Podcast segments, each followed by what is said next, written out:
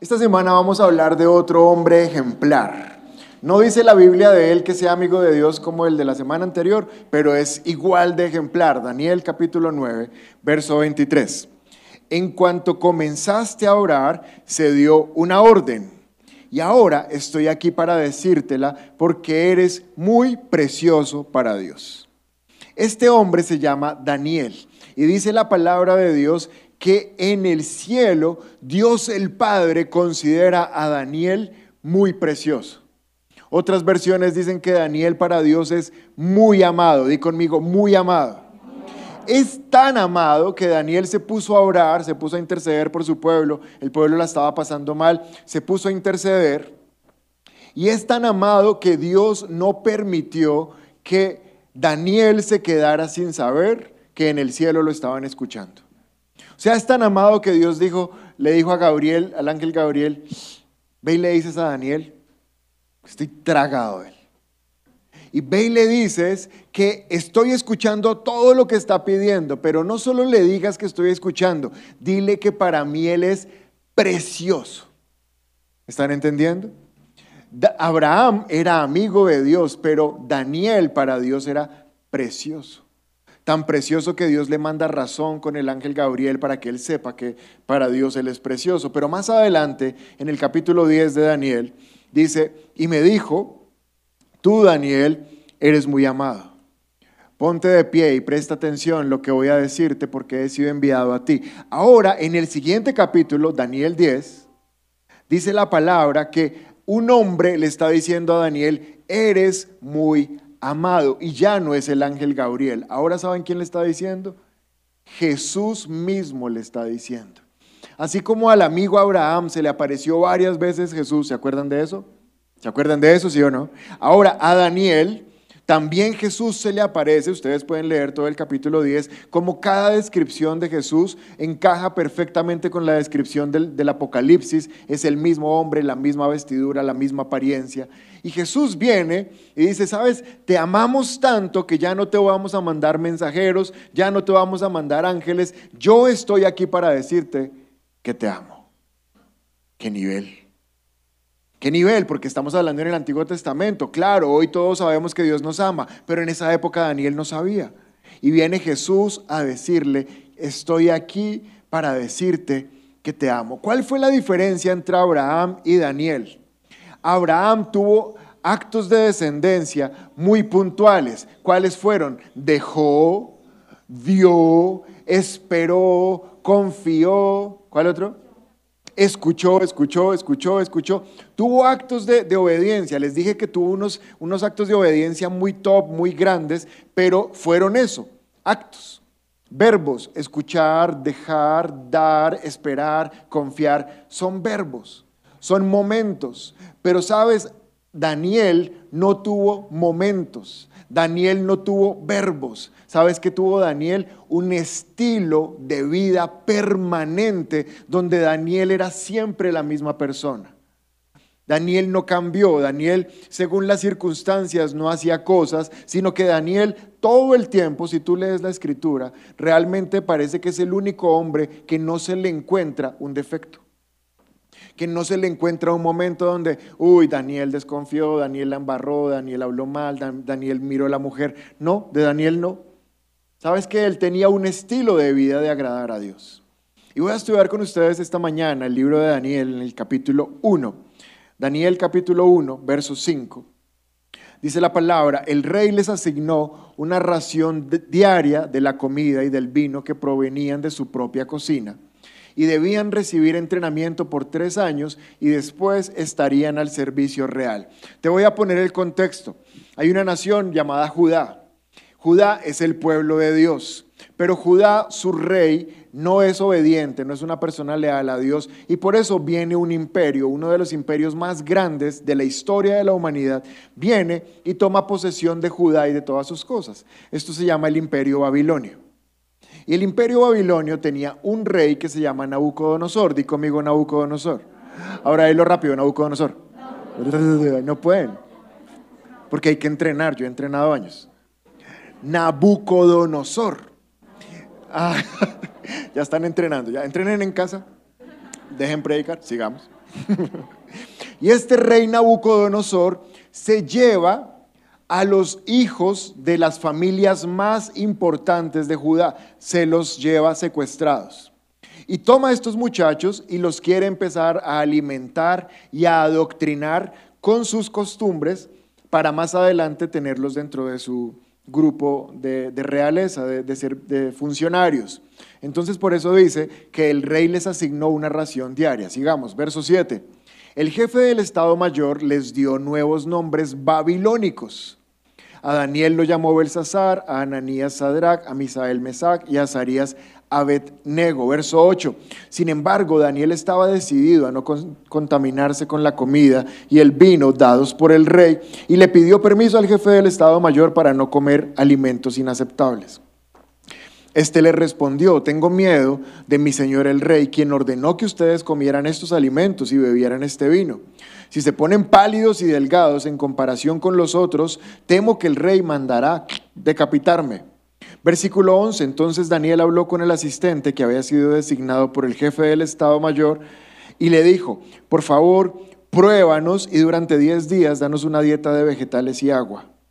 Verso 15, al cumplirse los 10 días, Daniel y sus amigos se veían más saludables y más nutridos que los jóvenes alimentados con la comida asignada por el rey.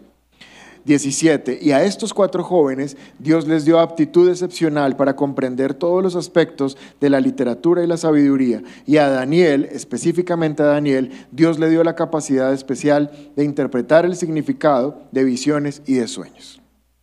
Venimos en un estudio por semanas al respecto de la obediencia, porque la obediencia es lo que más nos asegura la bendición. Sabemos eso ya, ¿verdad? Y hemos estado estudiando muchas cosas, muchos aspectos, muchos hombres, pero hoy le toca el turno a Daniel. Y a través de la historia de Daniel capítulo 1, que acabé de resumir porque no la leí toda, vamos a aprender tres grandes conceptos. Di conmigo tres conceptos. Vamos con ánimo, di tres conceptos. Lo primero que vamos a aprender, la primera cosa, que creo que es lo de hoy, porque en la otra reunión no alcancé más, lo primero es cómo el Dios de este mundo, el rey de este mundo, el diablo, hace que cristianos bien intencionados y bien bonitos y bien peinados, como todos ustedes que están aquí, que aman a Dios, que quieren agradar a Dios, terminen pecando. ¿Cómo logra Satanás, eh, y los del Overflow también, cómo logra Satanás hacer que nosotros que amamos a Dios, ¿cuántos aman a Dios? Terminemos pecando. ¿Cómo hace? Porque la palabra de Dios dice que nosotros no ignoramos las maquinaciones de Satanás, sino que las conocemos y las exponemos. Tenemos que hacerlas evidentes, que todo el mundo las conozca. Eso es lo primero. Segundo, segunda cosa que vamos a aprender a través de la vida de Daniel y este pasaje, es cómo alguien que quiere agradar a Dios puede agradar a Dios. ¿Qué hizo él para agradar a Dios para que nosotros podamos hacer lo mismo? Y lo tercero que vamos a aprender es cuando alguien logra este estilo de vida, qué resultados tiene sobre su propia vida. ¿Qué beneficios logra? Porque siempre hay resultados. Entonces vamos con el punto número uno. Si estás tomando nota, que es lo que te sugiero, escribe en tus notas cómo nos influencia este mundo a desobedecer. ¿Cómo somos influenciados a desobedecer? Daniel capítulo 1, verso 3. Este versículo no lo leímos, pero ya lo vamos a leer. Dice la palabra, luego el rey ordenó a Aspenaz, jefe del Estado Mayor, que le trajeran algunos jóvenes de la familia real de Judá y de otras familias nobles que habían sido llevados a Babilonia como cautivos. Solo en este versículo, si tú solo lograras esta mañana exprimirle todo el limón, la limonada, la naranja que tiene este versículo, tú saldrías hoy hecho un duro en Biblia. Y eso es lo que van a hacer. Vamos a salir hoy unos duros en esto. Gracias por su entusiasmo. Es contagioso, motiva, anima, me llena de... Hoy vamos a salir unos duros en esto. Luego el rey ordenó, número uno, el rey, di conmigo el rey. Este rey, ¿cómo se llama este rey? Díganlo rápido. No, tranquilos, tranquilos. Ah, están chicaneando. Nabucodonosor. El rey Nabucodonosor es el rey de Babilonia. Acaba de tomar dominio sobre Judá, pero resulta que este rey no solamente es un rey, no solamente es un personaje histórico, no solamente es alguien que quedó en la historia universal, reconocido como uno de los imperios más grandes del mundo, el imperio babilonio, sino que el rey Nabucodonosor es un tipo de Satanás. Es un tipo de el Dios de este mundo. Es decir, que cuando tú piensas en Nabucodonosor, se parece mucho a cuando pensamos en el faraón que no dejaba salir la gente de Egipto, ¿se acuerdan?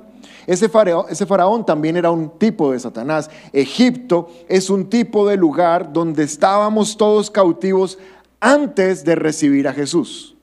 Egipto es el lugar de donde todos ustedes y yo venimos y a donde ninguno de ustedes y yo debemos regresar porque Egipto significa una vida lejos de Dios, una vida en esclavitud, una vida en opresión y una vida sin nada de lo que Dios tiene para nosotros. Eso es Egipto.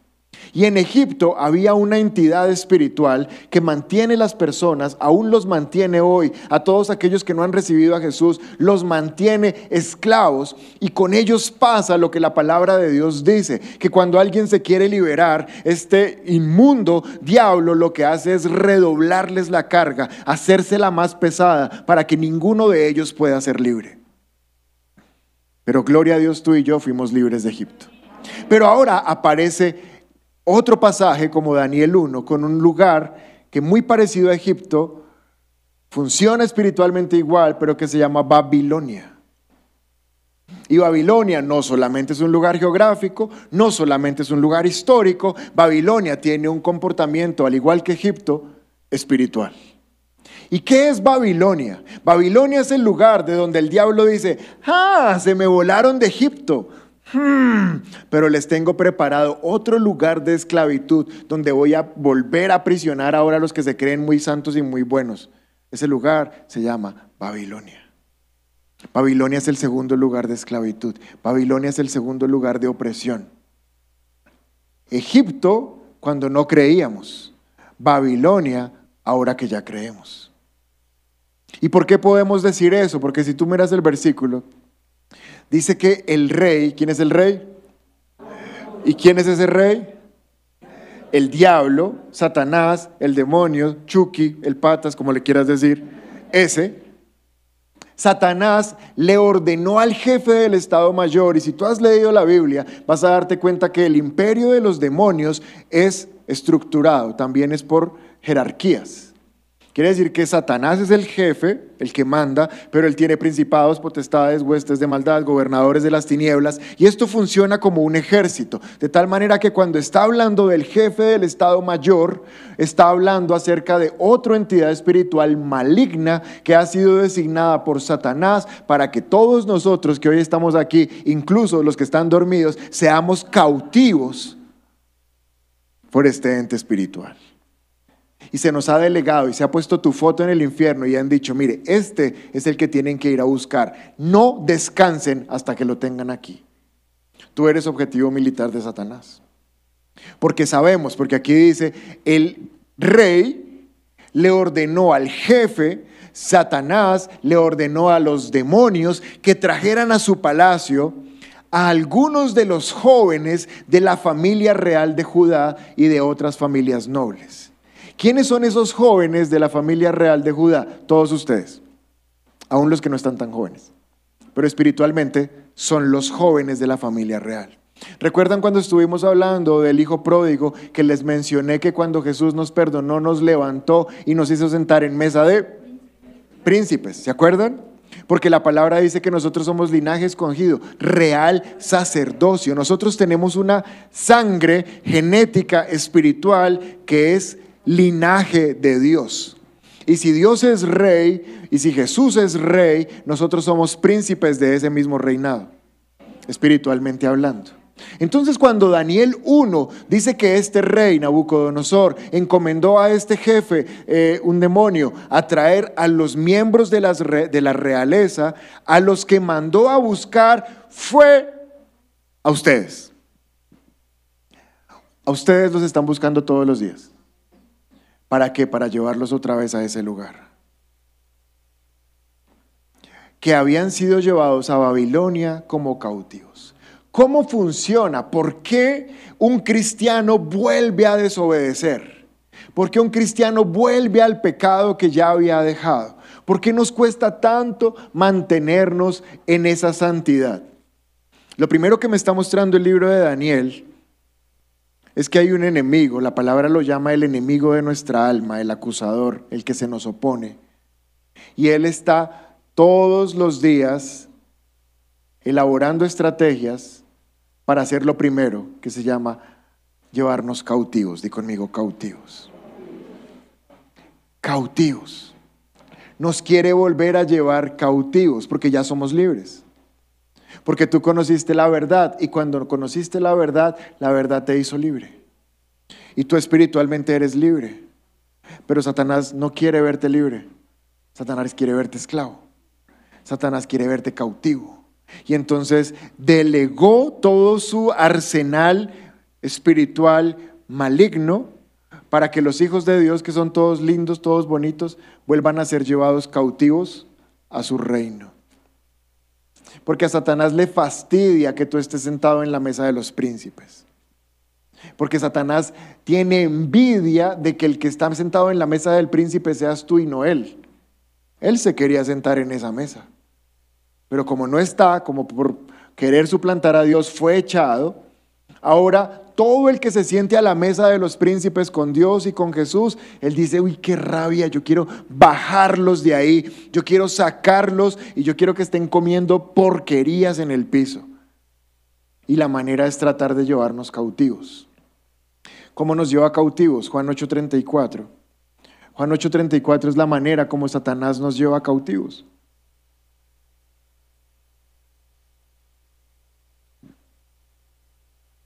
Jesús contestó, les digo la verdad, todo el que comete pecado es esclavo del pecado. Entonces, ¿cuál es la manera de cautivarnos? ¿Cuál es la manera de apresarnos? ¿Cuál es la manera de volvernos a poner grilletes y no soltarnos? Tentarnos. Nos tienta y nos tienta y no descansa hasta que nos hace pecar. Claro, hay cristianos que son más flojos que otros. Hay cristianos que el diablo no tiene ni que esforzarse en tentarlos porque ellos solos van y pecan. Pero hay cristianos como Daniel que han decidido no contaminarse, que son los de esta iglesia.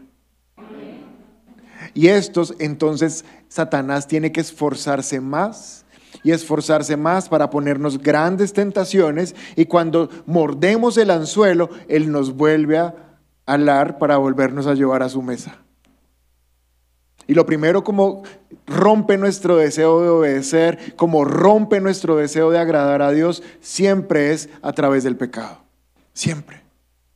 Por eso tenemos que estar con los ojos abiertos y cuando veamos la tentación, no mires la tentación, no corras detrás de la tentación. Uno puede pensar, es un ratico de disfrute, es un ratico de pasarla bueno, es que eso no es tan malo. Es lo que tú piensas, pero por el otro lado, el que te está moviendo el anzuelo lo que está diciendo es, te quiero cautivo, ven, ven, cristianito, ven, ven, ven, ven. Uno menos y nos sacan de nuestro reino y quedamos como los pescaditos. Y ahí volvemos a quedar agarrados, porque así funciona el pecado. Estaba hablando con unos amigos que, que son cirujanos y esta semana se van a pescar. Se van de pesca, pero no de pesca como allí el río de, sino a pesca profesional. O sea, ellos no son profesionales, pagan como a una empresa que sí es profesional y se los lleva, pesca por ellos, ellos se toman las fotos y parece que ellos... A ver, no sé, no sé. No, pero sí han aprendido, han aprendido. Y uno de estos doctores me estaba mostrando los tipos de anzuelos. Qué impresión. No sé, ya no recuerdo cómo se llaman, pero parecen pescaditos y tienen como colorcitos. Y entre, son diferentes y entre más grandes son los peces, porque hay unos que llaman marlin, si los han visto, que tienen, son gigantes. Entonces el anzuelo es gigante, pero no es comida, son sintéticos. Y esa cosa la, botan y se mueven por encima de las olas haciendo así. Y el pez dice, ¡uy, qué rico! Y, y cuando muerde eso, lo sacan, se toman la foto y lo devuelven. que solo es para la foto, no es para comer, es solo para la foto. Pero yo no conocía esos anzuelos. Y este doctor me decía, ya saben cuáles son los colores que a tipo de pescado que vamos a pescar le gustan. Entonces ese anzuelo es el que, esa carnada es la que se le pone ahí y tiene pelitos y tiene cositas y esos son todos bonitos. Se ven inofensivos, pero terminan atrapando un gran pez. Porque así es la tentación, se ve inofensiva. Se ve una bobadita, no parece nada grave y terminas ahí cautivo. Porque es la primera manera que tiene el diablo. ¿Cuál es la primera manera? En una sola palabra. Cautivos, cautivos. Los quiere llevar cautivos. Pero miren lo segundo que ocurrió. Daniel capítulo 1. Verso 7. El jefe del Estado Mayor les dio nuevos nombres babilónicos. Les dio nuevos nombres. Aquí está la segunda estrategia. Cómo trabaja Satanás haciendo que los hijos de Dios pequen y no soltándolos y manteniéndolos cautivos. Dice acá que el jefe del Estado Mayor les dio nuevos nombres babilónicos. A Daniel lo llamó Belsasar, a Ananías Sadrach, a Misael Mesac y a Azarías Abednego. Enfoquémonos en Daniel, que es el protagonista. El nombre Daniel significa Dios es mi justicia. ¿Algún Daniel acá? A todos vinieron a la primera reunión. ¿Y Danielas? En la primera reunión, Danieles y Danielas, les gusta madrugar. Otra característica de los Danieles. El nombre Daniel significa Dios es mi justicia. Di conmigo, Dios es mi justicia. Este nombre es tremendo. Es, en el Nuevo Testamento es muy fácil saber que Jesús nos justificó, que somos justos, que somos perdonados, que ya no nos ve pecado. Claro, porque tenemos el Espíritu Santo. Pero en el Antiguo Testamento comprender que Dios te ve justo no era tan fácil de comprender. Y Daniel entiende, Dios es mi justicia. ¿Qué significa que Él es mi justicia? Que me ve sin culpa, que me ve sin pecado, que cuando alguien sale y me acusa y me dice, usted hizo eso, Dios, que es mi justicia, sale y dice, no, Él no ha hecho nada, Él es mi hijo, yo lo perdoné, yo lo limpié, no es culpable de nada. Eso significa Dios es mi justicia. ¿Qué tal ese nombre? Los que están embarazadas, consideren ese nombre para sus hijos. Dios es mi justicia. Pero dice la palabra que el rey mandó cambiarles el nombre. Al rey no le convenía tener en su reino alguien que sabía que Dios lo veía justo. No le convenía tener en su reino a alguien que sabía que Dios no lo acusaba de nada. Entonces el rey dice, hay que cambiarle el nombre y le vamos a poner Belsasar. La palabra Belsasar se compone de dos cosas, Bel y Sasar. Bel es un dios babilonio, es decir, un demonio. Y Sasar significa el protegido de. Entonces, Daniel pasó de ser el Señor es mi justicia a un demonio me protege. Un demonio va a ser el que me cuida. ¿Sabes qué está haciendo, número dos, Satanás para que no nos mantengamos en desobediencia? Deformar la identidad. Y de esto habló Alexandra ayer y cuando yo estaba ahí conectado viendo esto y yo sabía lo que iba a predicar, dije, esta china está dañándome la prédica. Porque se puso a hablar de la identidad y que no sé qué, y yo... Y cuando llegó mi esposa a la casa le dije, esa invitada que trajiste me dañó la prédica de mañana. Entonces mi esposa sabia me dijo, no. Si Dios quiere hablar de lo mismo es porque la iglesia necesita entenderlo más. Es porque la iglesia necesita escucharlo más. Que lo que quiere hacer el diablo con nosotros es deformar nuestra identidad. ¿Cuál es la identidad de todos ustedes? Ustedes son hijos de Dios. Ustedes son amados. Ustedes son perdonados. Ustedes son adoptados. Ustedes son bendecidos. Ustedes son sanados. Ustedes son prosperados. Ustedes son cuidados. Ustedes son todo eso. ¿Cuántos lo creen? Pero cuando Satanás te hace pecar y te hace cautivo, deforma todo eso. Y nos lleva al punto de pensar, ¿será que Dios sí me quiere? ¿Será que Dios sí me perdona otra vez? ¿Será que yo sí soy salvo? ¿Será que sí está valiendo la pena ir a meterme a un overflow recalentado allá cada domingo? Ni siquiera me dejan en el auditorio. ¿Será que esto sí vale la pena? ¿Y sabes cómo trabaja Satanás desde la segunda manera? Lo primero es que pone el anzuelo y nos cautiva con el pecado, pero después de que nos hace pecar, nos deforma la autoridad, la identidad y nos hace pensar, ¿será que yo sí? ¿Será que yo sí soy el Dios es mi justicia? ¿O será que más bien yo soy un demonio es el que me cuida? Porque así funciona Satanás. Si logra deformar tu identidad, Satanás ya ganó. Satanás ya venció. Ahora, tú viniste esta mañana para que yo te diga una cosa de parte de Dios. Nada ni nadie puede cambiar la identidad que Dios ya te dio. Si Dios te llama hijo, tú serás hijo hasta que te mueras. Nadie te puede quitar esa identidad porque tú creíste en Jesús. Pero lo segundo que te tengo que decir es, no te la pueden quitar, pero sí te la pueden alterar. Y son dos cosas diferentes. Cuando un hombre, esta semana yo estaba en el aeropuerto de Cartagena, venía para Bogotá, y había una señora, pero como así de grande, con una falda como así de pequeñita, y una blusa más pequeñita que la falda, y el cabello le daba como acá, y pues era tan grande que mirarla, o sea, no mirarla era imposible. Todo el mundo era como, cuando se volteó, era un hombre. Y se había puesto prótesis. Sabes, te cuento esto, porque el Espíritu Santo me dijo, a pesar de que un hombre se opere, se ponga, se quite, se tome hormonas, se cambie la voz, siempre será hombre, porque la próstata la va a tener.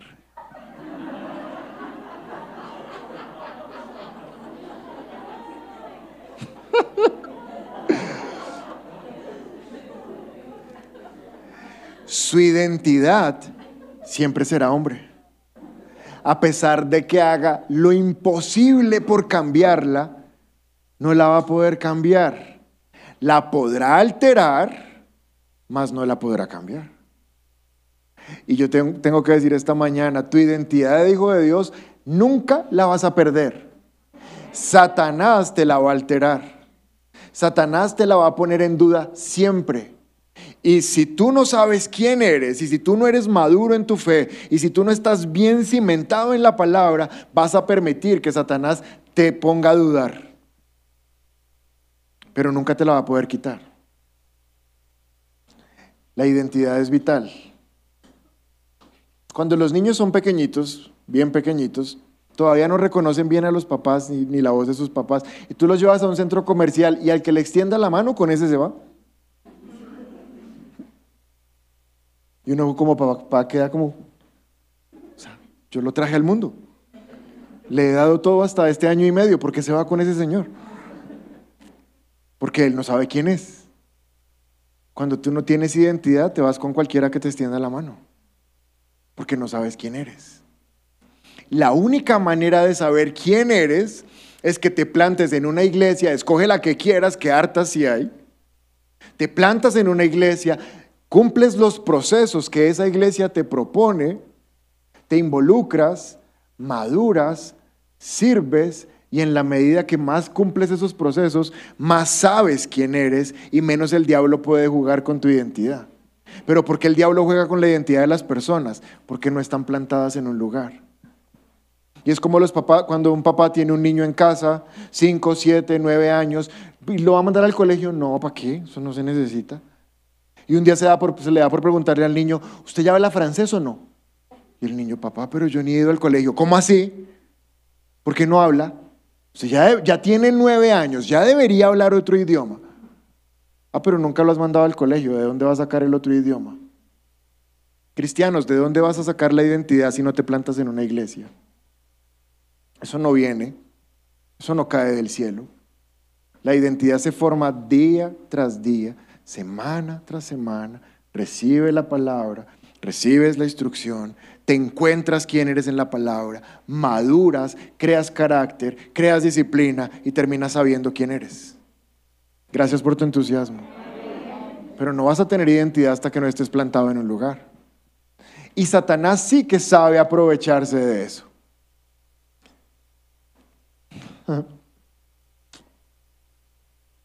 ¿Qué significa Daniel? Dios es mi justicia, yo estoy perdonado, yo no tengo culpa, Dios me ve santo, Dios me ve bueno. Y a pesar de que en esta reunión, qué raro, no hay ningún Daniel y no hay ninguna Daniela, espiritualmente todos son Daniel y todos son Daniela. Porque el Señor es tu justicia. Y Satanás no ha dejado de hacer lo mismo que hace desde la época de Daniel. Quiere cambiarte el nombre, quiere cambiar tu identidad. ¿Por qué Satanás es tan enfático y tan cansón en cambiarle la identidad a las personas? Porque cuando alguien no sabe quién es, tampoco sabe lo que le conviene en la vida. Entonces, si estamos bien confundidos, un día somos hijos de Dios y amamos a Dios y gloria a Dios, y al otro día pecamos y ya no sabemos si Dios nos ama o si amamos a Dios, si somos sus hijos o hijos de Belsasar o lo que sea, pues entonces Satanás nos mantiene ahí dando vueltas, bien confundidos, bien distraídos.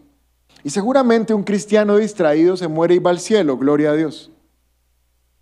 Un cristiano distraído, sin identidad, se muere y va al cielo porque su identidad nunca fue alterada.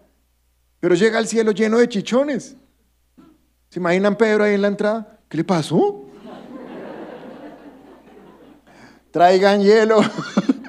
Este llegó lleno de chichones. ¿Por qué está tan lleno de chichones la vida? ¿Por qué le dio tantos golpes? No es que nunca supe si era Daniel o Belsasar. Yo estuve ahí como en una confusión.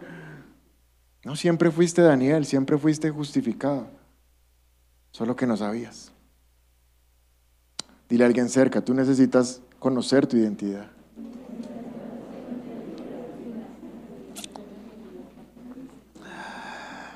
Amén. ¿Vamos bien? Dime en una palabra, en una palabra, la primera manera como el diablo no nos deja seguir en santidad. Cautiverio, bien. Ahora, si son tan buenos, díganme la segunda en una sola palabra. No, están volando. ¡Qué dicha! Es que predicar en esta iglesia es muy fácil. Gente tan inteligente, tan brillante. Digan, "Ush, estoy hablando de ustedes bien y no lo creen. Tercera manera, tercera manera, para los que están tomando nota y para los que no, también. Tercera manera, Daniel capítulo 1, verso 5. Miren lo tercero que hace el rey de este mundo, Satanás, para mantenernos ahí dando vueltas y no dejarnos salir de Babilonia y disfrutar de lo que Dios tiene. Dice la palabra en Daniel 1.5, el rey, el rey, ¿quién es el rey? Nabucodonosor, alias el Sata, bien. El rey les asignó una ración diaria de la comida y del vino que provenían de su propia cocina. Y debían recibir entrenamiento por tres años y después entrarían al servicio real. Entonces lo tercero que quiere hacer el diablo, el muy querido, muy de la casa, muy generoso, es alimentarnos de la comida que cocinan en su propia cocina. Pero iglesia, quiero decirte algo esta mañana. En la, la primera reunión salió bien, no sé cómo va a salir en esta. Espero que bien. Un hijo de Dios no tiene nada que comer que sea cocinado en la cocina del diablo. También salió bien. Tú no tienes nada que recibir que se haya cocinado en la comida en la cocina de Satanás. De hecho, si se cocinó en la cocina, porque aquí dice, de lo que cocinaron en su propia cocina, si se cocinó en la cocina del diablo, lo que te puedo aconsejar es no recibas eso. Te va a enfermar. Porque la tercera manera, la primera es cautiverio, la segunda es identidad y la tercera se llama intoxicar. Él nos quiere intoxicar con su comida. ¿Cuántos han estado intoxicados? Sí, ¿Por qué estás cara? Cara de intoxicados. ¿Cuántos han tenido indigestión? Y saben que la indigestión es diferente a estar intoxicado. O sea, la indigestión es como que uno tiene la barriga pesada. Está la esposa al lado y dice que suena y uno mi barriga. Una cosa es estar con indigestión, pero otra muy diferente es estar intoxicado. Porque cuando tú te intoxicas aparece algo que el mismo nombre tiene, intoxicación. Lo que te intoxica es una toxina. Y una toxina es algo que un microorganismo puso ahí, puede ser un parásito, puede ser una bacteria, puede ser un hongo, y él puso ahí en la comida y esa toxina entra a tu cuerpo y te enferma. Diferente es que hayas comido como mucho y estés así de hinchado por dragón. Eso es una cosa diferente. Pero intoxicar es porque algo que estaba ahí entró a tu sistema y tu sistema inmunológico no pudo con eso y pasaste una mala noche. Parándote muchas veces del baño, de la cama al baño. Eso es estar intoxicado. Si una intoxicación es lo suficientemente grave y si el sistema inmune está lo suficientemente bajo, puede matarlo. Una toxina puede matar personas simplemente porque su sistema inmune no estaba capacitado para pelear contra esa toxina. Ahora, lo que te estoy diciendo es que Satanás no quiere indigestarte, quiere intoxicarte. Porque Él va a poner toxinas que van a venir a matar nuestra vida espiritual. ¿Estamos claros hasta ahí? Por eso dice en Daniel 1.5 que el rey asignó una ración diaria de comida, quería darles comida de lo que provenía de su propia cocina, comida y vino. ¿Qué tenía de malo esta comida? Ahora, los, los del pueblo de Israel eran recanzones para la comida. Esa gente, si tiene un poquito de sangre en la carne, no, yo no me como eso, canzones. ¿Por qué? Porque Dios les había dicho qué comer y qué no comer. Lo otro importante es saber que esta comida que les está dando Nabucodonosor previamente ha sido ofrecida a los demonios de Babilonia. De tal manera que no solamente era participar en un poquito de carne, sino en todo un acto idolátrico a dioses que no eran Dios.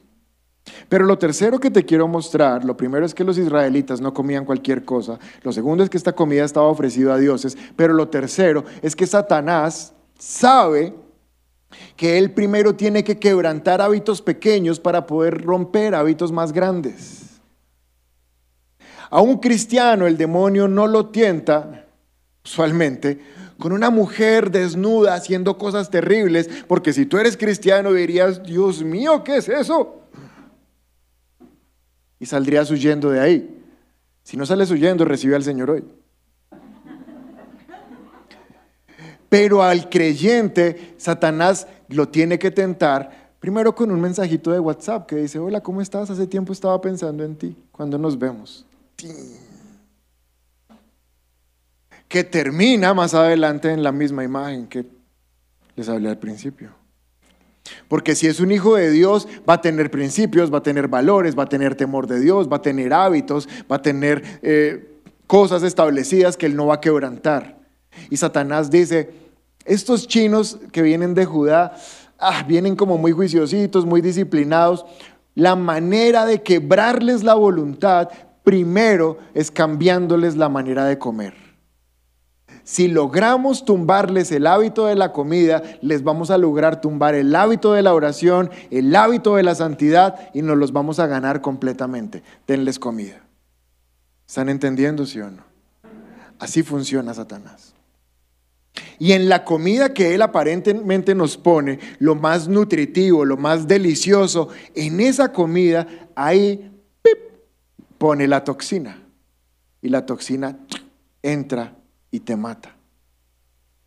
Si la toxina fuera tan obvia, uno desde que la ve dice, yo no me voy a comer eso. Pero cuando uno ve esa empanada inofensiva y uno dice, tú nunca me harías daño. O sea, tú te comes esa empanada inofensiva, cuatro horas después estás diciendo, nunca, nunca, no, no vuelvo allá. La toxina siempre está camuflada. La toxina del diablo siempre está camuflada en una persona que te dice que te ama mucho, en una excelente oportunidad, en algo que te va a dar mucho disfrute, en algo que te va a hacer muy feliz, Siempre las toxinas están camufladas, porque si fueran tan evidentes, ningún bobo se las comería. Primera carta de Juan, capítulo 2, verso 16. Voy a mostrarles, y con esto termino, las tres toxinas que Satanás tiene para atrapar creyentes. las tres toxinas que tiene para sacarnos de una vida agradable a Dios y volvernos a Babilonia. ¿Cuántos quieren volver a Babilonia? Ah, bien, están despiertos. Es que nunca. ¿Qué le pasa? Bien, esa era la respuesta que quería escuchar. Tres tipos de toxinas para ganar cre- creyentes y meterlos en Babilonia. Número uno.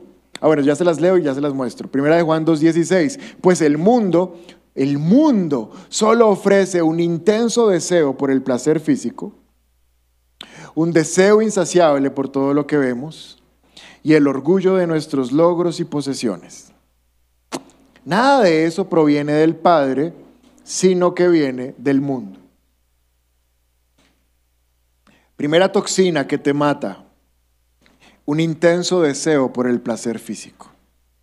Un intenso deseo por el placer físico. No poder controlar nuestros ojos los hombres y aún las mujeres.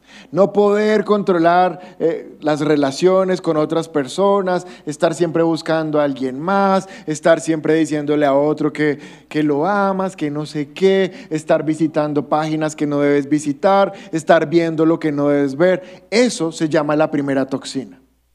Y es la primera toxina porque el pecado sexual es lo que más hace que la identidad de un hijo de Dios se altere. Cuando uno entra en pecado sexual, se deforma mucho la manera como uno mismo se ve. Esos 5, 10, 15 minutos de pecado parecen el momento de más disfrute, pero esos 5, 10, 15 días, meses o años después son el momento de sentirse como que porquería, le falla a Dios, yo no soy nada, eso no vale nada, y pierdes la autoestima, pierdes la identidad. Tenaz. Por eso es la primera toxina que Satanás pone. Porque si destruye tu identidad sexual, destruye quién eres tú. Pero es la más atractiva, es la más disponible. Segunda toxina dice que es un deseo insaciable por todo lo que vemos. Miren cómo funciona esta toxina. Es el ser humano que nunca se siente feliz con lo que tiene y que nunca le alcanza lo que ya logró. ¿Tienes tenis negros? ¿Quieres unos blancos? Que están de moda. Todo lo que logras te sacia por un momento, pero después ya quieres otra cosa más. Hay un, hay un equilibrio entre superarse, entre alcanzar, entre lograr y entre estar obsesionado y nunca satisfecho con las cosas que Dios nos da. El orgullo de lo que, el deseo insaciable de lo que vemos, el tener. Y la tercera toxina es el orgullo de nuestros logros y posesiones. El orgullo de nuestros logros y posesiones cada vez lograr más, cada vez subir más, cada vez tener más. Reitero, pilas con el equilibrio entre un deseo bueno de avanzar y una obsesión que nunca te sacia. Porque son las tres maneras como este mundo, dice la palabra, nada de eso proviene del Padre, sino que viene del mundo. Y esta es la comida que el rey ofrece. Y es aparentemente apetitosa, pero te termina intoxicando. Amén. ¿Aprendimos algo esta mañana? Muy bien, seguimos en la próxima. La primera vez que te conectas con nuestra iglesia y quieres aceptar a Jesús en tu corazón, te invitamos a que des clic en este video. También queremos conocerte, así que te invitamos a que nos dejes todos tus datos personales en nuestro sitio web. Por último, si quieres ver nuestro último video, te invitamos a dar clic aquí. Recuerda suscribirte, activar las notificaciones y seguirnos en todas nuestras redes sociales. Somos un lugar cerca de ti y trabajamos por una nueva generación.